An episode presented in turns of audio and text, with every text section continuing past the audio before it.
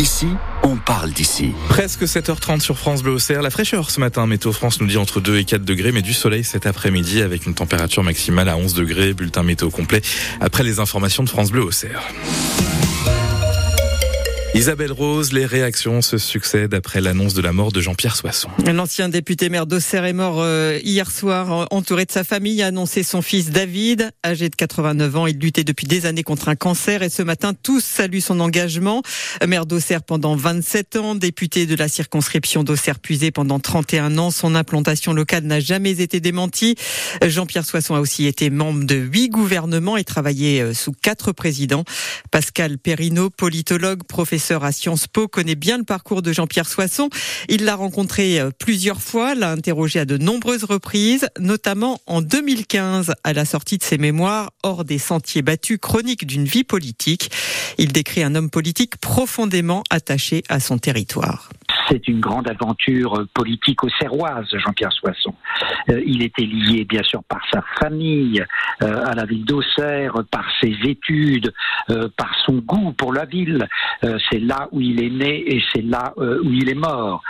donc, il avait un profond enracinement local et on l'a vu occuper toutes les fonctions du Conseil régional de Bourgogne, en passant par le Conseil départemental de Lyon, et puis bien sûr sa très longue occupation euh, de la mairie d'Auxerre euh, de 1971 euh, à 1998.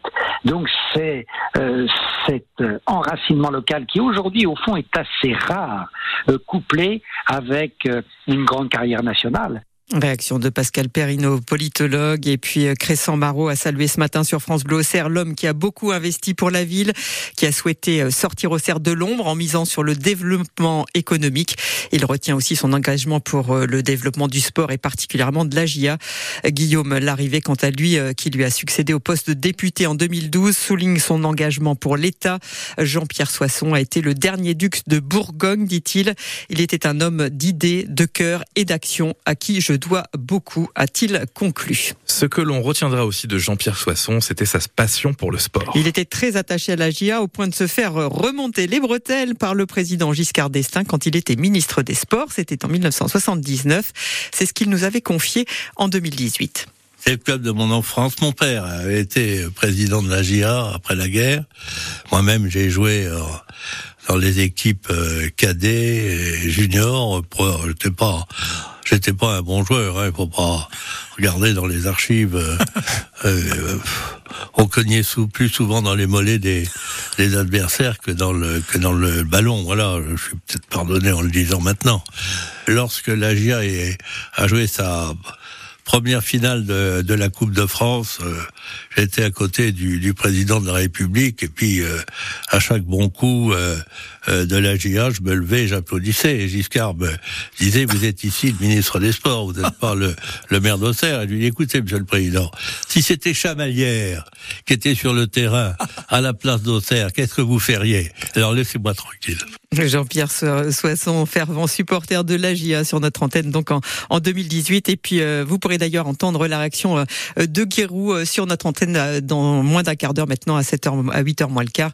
Guérou qui sera en direct dans notre studio. Et vous aussi, hein, évidemment, vous êtes invité à réagir sur l'annonce du décès de Jean-Pierre Soisson. Que retenez-vous de l'homme, de ses mandats? Appelez-nous au 03 86 52 23 23. Il est presque 7h34 sur France Bleu Auxerre et votre journal se poursuit Isabelle Rose. Dans le reste de la Actualité, deux ans de prison ferme pour un automobiliste qui a fauché un piéton le 1er janvier à Bagneux dans le nord de Lyon. Cet homme de 34 ans a violemment percuté un piéton et pris la fuite. Il était en état de récidive de conduite sous alcool et a tout fait pour cacher l'accident. La victime, elle, est un jeune homme âgé de 18 ans, originaire de la Marne. Il souffre de multiples traumatismes et est toujours hospitalisé, Renaud Candelier. Vous êtes un danger sur la route, c'est ce qui vous pendait au nez, vous êtes complètement inconscient et Hugo en a fait les frais, commente un magistrat, face à ce conducteur qui a pris la fuite, déjà condamné quatre fois pour alcoolémie. Derrière lui, il a laissé sur la route ce garçon de 18 ans, découvert inanimé par un autre automobiliste. Il perdait du sang et présentait plusieurs fractures ouvertes. La victime a dû subir cinq opérations. Elle lui laisse 400 points de suture sur la peau et de nombreuses séquelles. Une main qui ne bouge plus, des vertèbres cassées, un problème cardiaque des difficultés urinaires et des troubles neurologiques. Lui qui se destinait à un métier agricole ne sait pas encore comment il pourra remarcher. C'est le dossier de la lâcheté, dénonce l'avocat de la famille. Le prévenu a laissé sa victime en plein milieu de la chaussée. Il a nettoyé son véhicule accidenté et essayé de le vendre. Mais s'il avait porté assistance à Hugo, les séquelles auraient peut-être été moins graves. Le chauffeur a été condamné à une peine de deux ans de prison ferme avec mandat de dépôt. Il ne pourra pas repasser son permis de conduire pendant dix ans à l'issue de sa détention. Une résidence secondaire cambriolée à Dimont. La porte arrière de la maison a été fracturée et les voleurs sont repartis avec un frigo américain.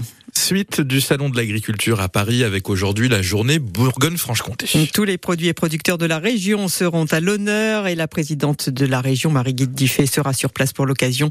Et notez qu'hier, le gouvernement a demandé aux banques de faire un geste pour les exploitants agricoles. Deux nouvelles mesures ont été annoncées par Bruno Le Maire. Les agriculteurs en difficulté vont désormais pouvoir retarder d'un an le paiement de leurs dettes bancaires et si besoin demander un rééchelonnement de leurs prêts sur trois ans.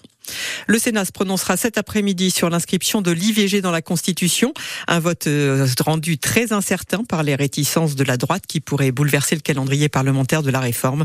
Pour être définitivement adoptée, cette réforme doit être validée au mot près par une majorité de sénateurs, puis par les trois cinquièmes du Parlement réunis lors d'un congrès à Versailles. Enfin, un très beau film familial à voir cet après-midi à Moneto, près d'Auxerre, projection du film Migrateur de Jacques Perrin, sorti en 2001 l'occasion de suivre le vol d'une trentaine d'espèces d'oiseaux migrateurs et c'est gratuit. C'est à voir donc à 15h30 au Skeneto. 7h36.